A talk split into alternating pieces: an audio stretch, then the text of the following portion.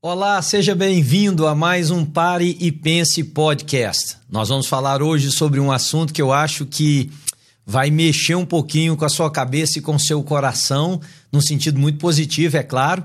Se você entende que o conteúdo pode ser útil para os seus amigos, quem sabe você compartilha esse canal com os outros.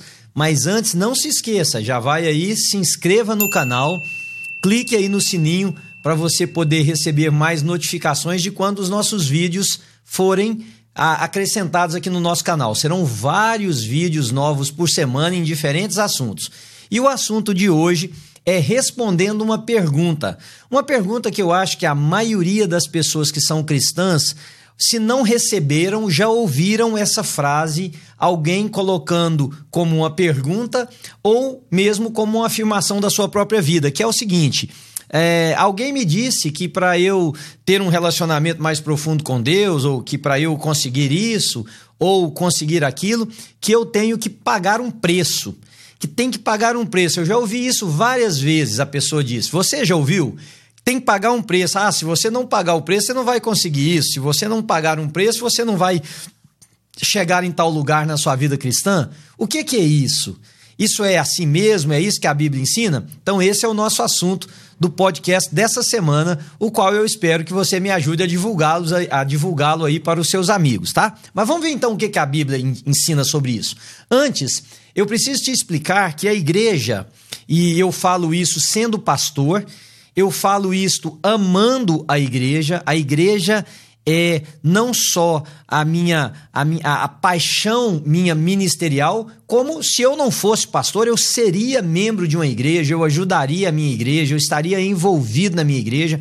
Porque a igreja não é um projeto de homens, o Senhor Jesus vem buscar uma noiva. Essa noiva é a comunidade dos seus filhos, a comunidade dos seus filhos, de todos os lugares, que falam diferentes línguas, que têm cor de pele diferente, estão em diferentes lugares da face da terra, o Senhor Jesus vem buscar essa comunidade. Essa comunidade é o que nós conhecemos hoje como igreja. Não a igreja local, a igreja que tem uma placa somente. Não.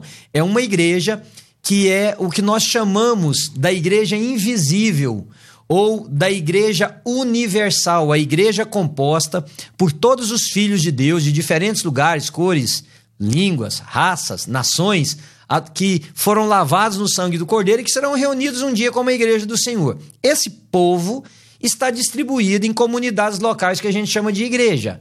Mas vale lembrar a você que a comunidade local chamada igreja, ela não representa na totalidade esta igreja invisível. Nesta igreja local tem pessoas que não são partes dessa outra igreja. Por quê? Porque fizeram da igreja apenas um clube, um lugar onde se vai, uma, um, um, local de reunião religiosa, um local que gosta de ir no domingo, de levar os seus filhos, mas não se converteram a Jesus, porque a membresia numa igreja local se dá por presença, se dá por tempo, se dá por declaração de que concorda com as coisas daquele lugar. Uma pessoa se torna membro de uma igreja local sem ela nunca ter se tornado membro dessa igreja universal que só se dá pelo a lavagem no sangue do Cordeiro é o reconhecimento que somos pecadores, é o pedido de perdão, a confissão dos nossos pecados, a entrega da nossa vida a Jesus. Isso é o que nos liga a essa igreja universal, essa igreja invisível, da qual um dia o Senhor reunirá. Vem de todos os lados. Então é muito importante você entender isso para que eu possa falar o que eu vou te falar. Esta igreja local como qualquer instituição, porque a igreja local é uma instituição. Olha, nós temos, nós temos responsabilidades financeiras, nós temos responsabilidades jurídicas, nós temos membresia, então é uma instituição olhando pelo lado organizacional. Ela é uma instituição que tem um cunho espiritual e na qual estão várias pessoas, várias, várias, várias que são filhos de Deus, que foram lavados e redimidos pelo sangue de Jesus e que fazem parte dessa outra igreja. Mas como instituição local, ela tem falhas. Ela tem falhas porque tem pessoas como eu, como você, que fazem parte dela. Ela tem falhas porque ela tem muitas pessoas que nunca se converteram, que nunca se arrependeram, que nunca tentaram mudar o seu coração. Quanto mais eu convivo com as pessoas, como pastor que sou, mais eu vejo como a igreja cristã a igreja evangélica, no, no caso, porque eu sou um pastor, tem gente nela que a forma de lidar com a vida, a forma de tratar os problemas, a forma de tratar as outras pessoas, a forma com que ela trata a própria igreja demonstra que, embora religiosa, essa pessoa jamais se converteu a Jesus de Nazaré. Então, um lugar que tem gente que não se converteu, ele vai tratar a vida, as pessoas, os problemas de acordo com os costumes e a orientação que ele tinha antes de se converter. E o que nos faz capazes de solucionar problemas, de lutar pela comunhão, de caminharmos juntos, de termos respeito, cuidado um com o outro, é o cristianismo. Só que se nós não tivermos o nosso coração transformado pela conversão, nós vamos operar dentro de uma mentalidade não cristã. Então, essa instituição que opera muitas vezes, porque tem nelas pessoas, e eu sei dizer isso para vocês, eu sou pastor, eu vejo o quanto pessoas ferem umas às outras, me ferem, ferem a instituição por cobranças desnecessárias, por, por literalmente, por desamor, por falta de cuidado, porque não tem o seu coração transformado. Então também não tem como nós exigirmos das pessoas um comportamento que ainda não lhes foi compartilhado, porque elas nunca entregaram a sua vida para Jesus, tá? Então essa instituição local, ela ela gera muitos, muitos problemas. E um dos problemas que a igreja gera, e isso está ligado muitas vezes à consciência do pastor que é líder daquela comunidade, é o sentimento de culpa.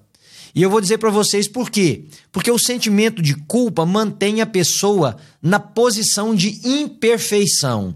E na posição de imperfeição, ela deve buscar a perfeição ou a melhora.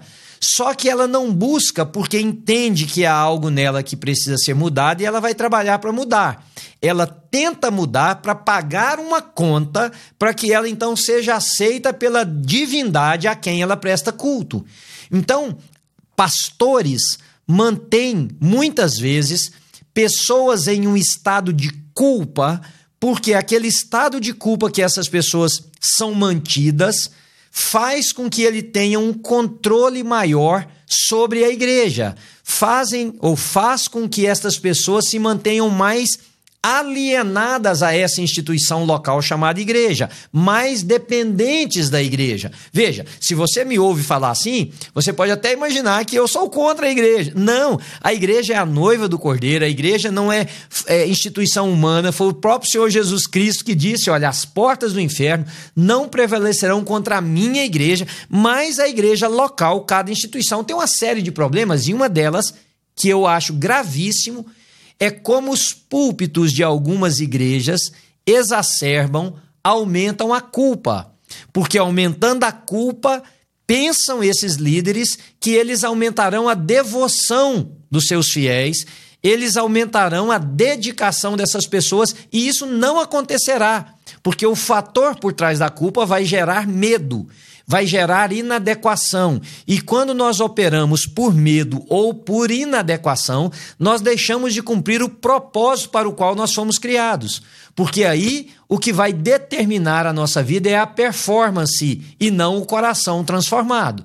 Porque o medo e a culpa exigem de mim e de você uma performance melhor, sem necessariamente ser fruto de um coração que foi transformado, de um coração que compreendeu, de uma mente renovada no Espírito Santo de Deus. Então, por exemplo, há vários pastores que colocam a culpa do dinheiro, a culpa da falha financeira em você não ter trazido um determinado dízimo na sua igreja. Ok? Esse sentimento de culpa, então, gera em você agora um cuidado absurdo de tentar manter a sua contabilidade diante de Deus no melhor que você puder, porque Deus está te punindo porque um dia houve falhas, tá? Isso gera culpa. Qual seria o caminho ideal, adequado para isso, é fazer com que cada pessoa entendesse generosidade, entendesse bênção, entendesse que tudo que nós temos é uma dádiva de Deus, é um presente de Deus, é a misericórdia de Deus que se renovou na nossa vida a cada manhã, de que o mérito não é nosso, é do Senhor que nos deu e que ele nos deu para que nós fôssemos mordomos. Ele é o dono, nós somos os mordomos. Nós somos os despenseiros, aqueles que pegam do tesouro que nos foi confiado e repartimos com os outros. Então, a partir desta consciência, a minha oferta, o meu dízimo, a minha contribuição flui de um coração que entende que foi abençoado para abençoar e não de um coração que tem uma dívida com Deus que está fazendo contabilidade lá no céu para saber se está faltando alguma coisa na matemática das minhas doações para me punir ou para me abençoar. Entendem? É a diferença. A, a, linha é muito tênue, é muito fina. Se nós não tivermos cuidado, a gente passa para o outro lado. Aí tem pessoas que me dizem assim: bom, mas então se não houver essa cobrança, ninguém vai dar dízimo nem vai dar oferta. Eu acho que não deveriam dar.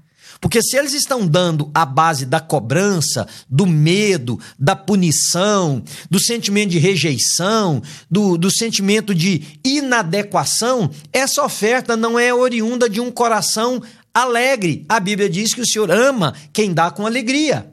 É claro, eu entendo que muitas vezes na vida cristã a gente precisa fazer coisas, inclusive ofertas, contrariando o nosso próprio coração. Porque o nosso coração é tendencioso à avareza, o nosso coração é tendencioso a segurar, ao egoísmo. Eu sei que de vez em quando a gente precisa lutar contra essa natureza e dizendo o seguinte: olha, meu coração, você se inclina para uma outra coisa, mas eu entendo que a minha atitude diante de Deus deve ser essa. Então eu faço contrariando o meu coração, mas não no sentimento que eu estava dizendo para vocês, que é aquela culpa imposta. Eu estou fazendo essa introdução inteira para que você entenda a resposta que eu vou dar com relação ao tem que pagar o preço. Porque tem gente que entende que para ser próspero tem que pagar um preço. Qual o preço? O de eu dar dinheiro para a igreja. Veja, o dia que você encontrar, o dia que esse Deus aí que você serve for um Deus comprado com o seu dízimo e com a sua oferta, você não deveria querê-lo. Porque um Deus que é subornável, ele não é confiável. Um Deus que é comprado à custa do seu dinheiro, ele não deve ser um Deus a quem você entregue a sua devoção, o seu coração, porque esse é um Deus instável. Ele é comprado por você com uma quantidade, mas ele pode ser comprado por outro com a outra quantia. O Deus da Bíblia não é assim, queridos. Não há essa nenhum lugar das sagradas escrituras o ensinamento que o Deus da Bíblia é assim, ele é Senhor. Ele é soberano, ele é dono de tudo, todo ouro, toda a prata. O salmista diz que do Senhor é a terra, o mundo, os seus habitantes, tudo que nela há. O Deus da Bíblia não está à venda à custa de dízimos que você traga na igreja. Ele não é um, uma pessoa ou uma divindade a ser contratada por um valor financeiro para realizar os desejos do seu coração. Não, ele é Senhor e faz tudo conforme a sua vontade. O que Deus quer com relação a dinheiro, que é o que eu estou dizendo agora, eu e você possamos entender, é que nós somos mordomos daquilo que ele colocou na nossa vida.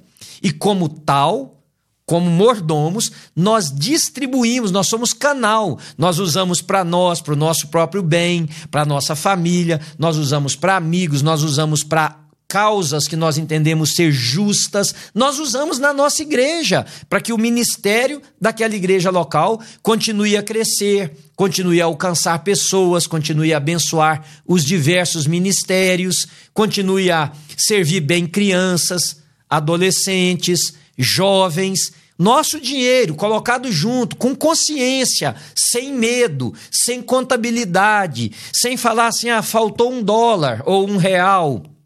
Não, isso é feito com o coração, isso é feito com compreensão de que juntos nós vamos adiante. Mas quando a igreja começa a ensinar isso do púlpito, a reação de vocês que estão do outro lado é dizerem o seguinte: bom, então se não tem cobrança, eu não vou dar. E aí, pastores, por medo de verem o caixa das suas instituições caírem, a ponto de até não poderem mais existir, então eles retraem dessa posição e continuam perpetuando um outro ensino errado contra as escrituras que vai gerar medo, que vai gerar culpa. Quando a igreja promove culpa, ela entende que está mantendo a pessoa alienada a ela, mas não está. É como se ela tivesse reféns. E tudo que refém quer é descobrir o dia que ele vai ficar livre. Você não encontrou ainda um refém que ele falou assim: não, vieram me libertar aqui do cativeiro onde eu estava, mas olha, eu quero ficar aqui. Meu sonho é ser refém. O que eu gosto é de ser refém. Eu vivo bem como refém. Não, todo mundo tem o desejo de ser livre.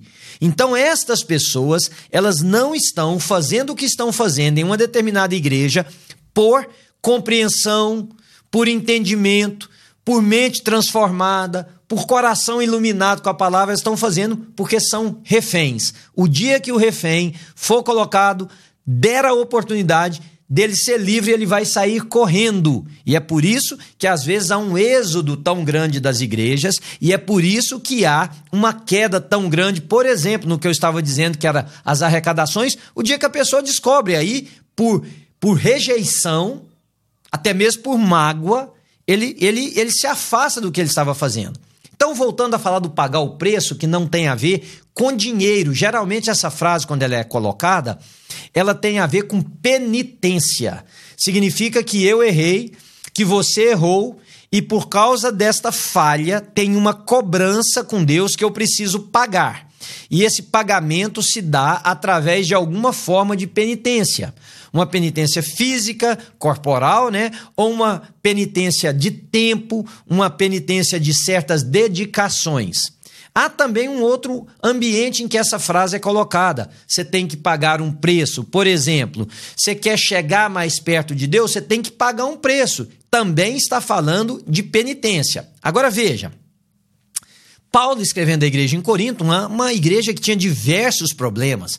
A igreja em Corinto, lá na Grécia, onde hoje é a Grécia, era uma igreja com muitos dons espirituais, era uma igreja próspera, era uma igreja localizada em uma cidade portuária, no canal do Peloponésio, era um lugar estratégico, muitas embarcações vinham para atravessar o que hoje é o estreito lá, né, do, do Peloponésio, onde, onde o canal de Corinto, para atravessar de um lado para o outro. Então era uma cidade que tinha assim uma, uma um, um, fluxo de mercadores muito grandes, e com isso a cidade prosperou, a igreja prosperou, a igreja tinha um bom número, a igreja tinha pessoas de posse, a igreja tinha pessoas com vários dons, mas a igreja também estava cercada de problemas como instituição local. Tá vendo o que eu acabei de dizer?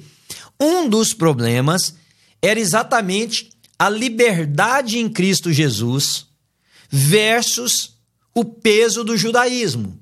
Porque o judaísmo se justificava na vida de uma pessoa pelo cumprimento da lei. Então a pessoa não era justificada pela fé em Cristo Jesus, ela era justificada pela manutenção da lei. Paulo então vem e explica que pela lei ninguém consegue ser justificado, porque a lei é tão perfeita que é impossível a qualquer homem cumpri-la. E quem se faz transgressor de um só dos mandamentos da lei, não estou falando dos dez mandamentos, estou falando de toda a lei expressa na Torá, quem se faz devedor de um se faz devedor de todos. Então, Paulo explica em algumas das suas cartas, principalmente aos Gálatas, Paulo diz o seguinte: que pela lei ninguém se justifica. Então, em que ou em quem nós somos justificados? O que é ser justificado? Essa palavra, no contexto bíblico, ela tem um cunho forense. É como que um juiz que bate o martelo e declara inocente uma pessoa. Declara que essa pessoa, todos os seus erros anteriores foram pagos. Então, a justificação de uma forma muito simplória, colocando para você entender, é isso, muito simples, perdão. Então o apóstolo Paulo está dizendo que pelas obras da lei ninguém pode. Lá na igreja de Corinto tinha essa confusão. Tinham pessoas que achavam que tinha que aceitar Jesus, como na igreja na Galácia e várias outras, aceitarem a Jesus como Senhor, mas continuarem a viver debaixo do peso da lei. Então eles tinham que ter Jesus como Senhor das suas vidas, mas a preservação e a validação da sua salvação viria através da guarda da lei. Paulo diz: não vai funcionar, gente. Vocês não vão, não casam uma coisa com a outra, a antiga aliança com a nova. Justificação é pela fé em Cristo Jesus. Escrevendo a igreja em Éfeso, ele diz o seguinte: nós somos salvos mediante a fé, isso não vem de nós, é um dom de Deus. Veja o que, que ele diz: não por obras, para que ninguém se glorie, é fé. Fé em Cristo Jesus. E pela fé, nós somos salvos, sem pagamento da, nosso, da nossa parte, porque para Jesus custou a vida dele. Sem pagamento, sem penitências, sem nada. Agora, isso é muito difícil uma pessoa aceitar, porque a pessoa olha para si e fala assim: Mas eu errei tanto, eu tenho tantos defeitos. Jesus simplesmente me perdoa? Sim. Jesus não simplesmente, porque isso não é de só menos. Jesus te perdoa. Jesus te perdoa completa e totalmente. Jesus não te perdoa parcialmente. Jesus não te perdoa de algumas coisas e você fica com a dívida com ele em outras. Não. Jesus te perdoa pronto, ponto final. Ele te perdoou de todos os seus pecados, pequenos, médios e grandes todos. Dos teus pecados, diz a palavra de Deus, o Senhor não se lembrará jamais. Ele vai pegar o seu pecado, vai jogar no mais profundo do oceano e vai colocar uma placa lá: proibido pescar aqui. Ninguém vai lá resgatar o seu pecado. Para Deus está perdoado, uma vez que você entregou a sua vida para Jesus, que Jesus se tornou o Senhor dela, que você se arrependeu dos seus pecados e caminha com Jesus, seus pecados estão perdoados. Não tem mais nada para pagar.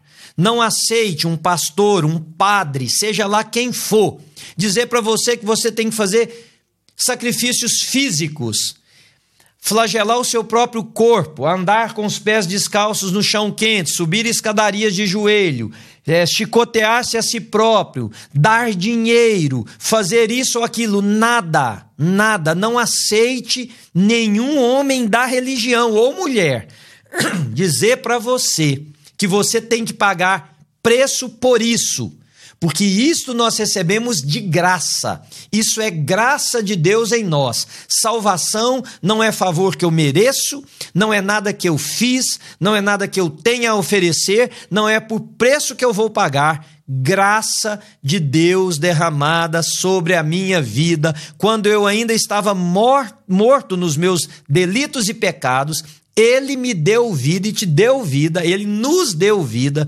juntamente com Cristo Jesus, pois pela graça nós somos salvos. Então você não tem que pagar preço nenhum para a sua salvação. Agora vamos lá, caminhada cristã, crescer, né? É, amadurecer espiritualmente, ser um homem ou uma mulher mais devotos, mais cheios da presença de Deus. Tem que pagar preços? Não, nenhum. Tem mudanças de vida. Mudanças de vida que você e eu temos que fazer. Caminhos que nós temos que deixar de trilhar.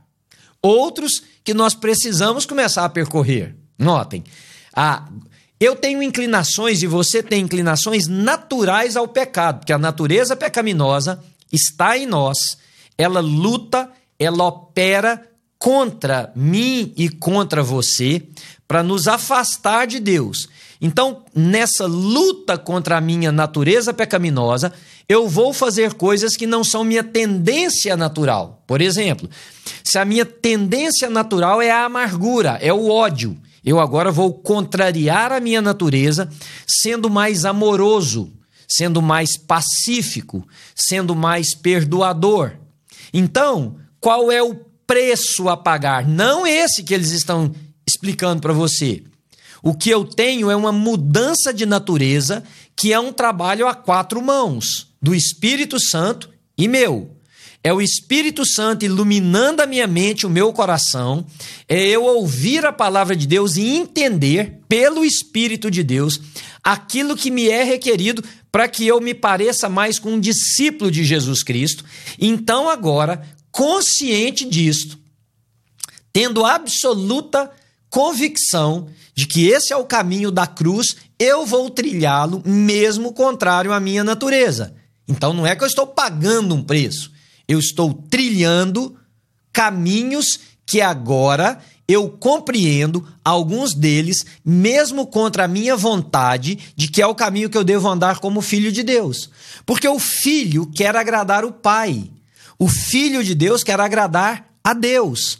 O filho de Deus vai ouvir as instruções do seu pai, que é que são a, o que é, são os livros nas escrituras sagradas, que é a Bíblia Sagrada.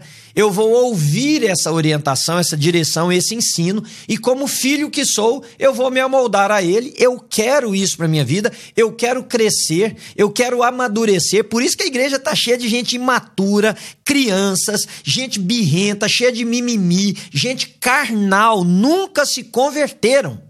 Vão a uma igreja, brigam pela forma de batismo, briga pelo jeito que faz com a criança, briga porque a liturgia do culto não é do jeito que ele ou ela colocaria. Gente carnal, não tem nada a ver com o Espírito Santo de Deus, porque são carnais, nunca se converteram. O Filho de Deus quer ser mais parecido com Jesus. Para isso, o que, que eu tenho que fazer? Do que, que eu tenho que abrir mão? Eu vou ter que mortificar alguns dos meus desejos, porque alguns dos meus desejos não condizem com a palavra de Deus. Vocês entendem o que eu estou dizendo? Alguns dos meus desejos me levam para longe de Deus. Então eu vou ter que mortificar esses desejos.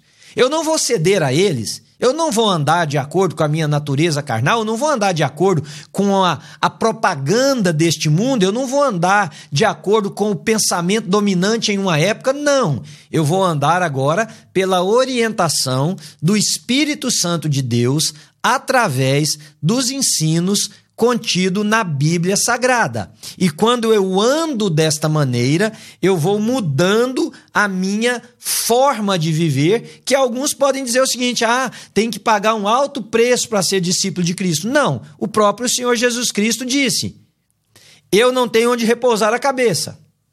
Passarinho tem ninho, raposa tem covis, o filho do homem não tem. Quem quiser vir após mim, negue-se a si mesmo, Tome cada dia a sua cruz e siga-me. É um processo de mortificação de desejos, é um processo de mortificação da natureza pecaminosa para que a natureza de Cristo cresça em nós e nós sejamos cada dia mais parecidos com Ele. Mas tem nada a ver com comprar Deus com dinheiro, com penitência, com isso ou com aquilo. Porque aí até o jejum precisa ser repensado a partir desta perspectiva. Se você jejua para forçar Deus a fazer alguma coisa na sua vida, você está usando o jejum como moeda de troca. O jejum é para que eu e você nos aproximemos mais de Deus. O jejum é inclusive para mortificar uma coisa chamada desejo de comer. Eu quero mostrar para minha carne que quem tem controle sou eu, não ela. Eu posso passar horas ou dias sem comer porque eu quero nesse período me dedicar a orar, a ler mais as Escrituras Sagradas, a meditar mais na palavra de Deus, a refletir na minha vida diante do Espírito Santo, para que eu entenda o que é que precisa ser mudado nele, em, perdão, em mim, nessa pessoa que está jejuando. Mas o jejum nunca pode ser uma moeda, uma força para trocar algo com Deus ou para obrigar Deus a fazer alguma coisa que ele está hesitante em fazer. Isso é paganismo. Isso é compra de favor pelas divindades. E a gente encontra isso em todas as religiões pagãs. Em todas as religiões cujo Deus é manipulado por oferendas, por dinheiro, por trocas, isso é oferecido para ele fazer alguma coisa. Não é o Deus da Bíblia. O Deus da Bíblia não está à venda, ele é o Senhor absoluto e único sobre céus e terra. Ele ama você, ele perdoa seus pecados, ele te transforma em filhos, quando em filho, quando você e eu vamos a ele, ele nos adotou na sua família através de Cristo Jesus, nos deu uma nova vida, tanto que ao escrever lá a igreja em Corinto, Paulo disse assim: Logo, aquele que está em Cristo se tornou uma nova criação, ou uma nova criatura. A velha vida acabou, uma nova vida teve início. Há uma outra versão que diz assim: aqueles que estão em Cristo são nova criatura, novas criaturas. As coisas velhas passaram, eis que tudo se fez novo. Eis que houve um renovo. Mas essa tradução aqui é muito legal, olha. A velha vida acabou. Acabou em termos dos meus pecados, acabou em termos do domínio de Satanás sobre a minha e a sua vida, acabou em termos da prisão que a gente era é, vivia nela e era subjugado. Fomos colocados em liberdade. Eu não disse que o desejo do ser humano é ser colocado livre. Agora, livre que somos, temos a escolha, a capacidade de escolher viver para Deus, porque já não há uma força que me mantém alienado mais vivendo da maneira que eu não queria. É isso que o perdão dá a cada um de nós: o direito de andarmos de agora em diante, segundo as escolhas da própria palavra de Deus. E ele diz assim: uma nova vida teve início. Então não pague preço nenhum, apenas ande com Deus. Eu quero encerrar esse encontro nosso hoje dizendo para você um texto que está lá no livro de Miquéias. Miquéias foi um profeta do Velho Testamento e Miqueias tem uma hora que ele faz uma pergunta para Deus: o que, que eu vou fazer para agradar o Senhor? O que, que eu vou trazer? Eu vou sacrificar o meu filho primogênito? Eu vou sacrificar todos o meu, todo o meu rebanho? Eu vou trazer milhares e milhares de litros de azeite de oliva para o Senhor? O que, que eu vou fazer para te agradar? E Deus responde assim, ó, capítulo 6, versículo 7, depois você leia lá. Tu sabes, ó homem, o que é bom e o que o Senhor pede de ti senão que ames a justiça, pratiques a misericórdia e andes humildemente com o Senhor teu Deus. Essas três coisas. Comece a caminhar com Deus. Deus ama você. Venha a Ele, confesse seus pecados, convide Jesus para entrar na sua vida. Se você já fez isso, reajuste, realinhe os seus pensamentos com os ensinamentos das Escrituras Sagradas. Caminhe com um Deus que ama você. Você vai crescer espiritualmente e você vai viver longe da culpa que é adoecedora, esmagadora e pode ser inclusive mortal. Não se esqueça, olha, clica aí, subscreva no nosso canal, se inscreva, perdão, no nosso canal, clique no sininho para você receber as notificações e quem sabe espalhe aí o canal, esta esta palavra de hoje com seus amigos. Deus te abençoe.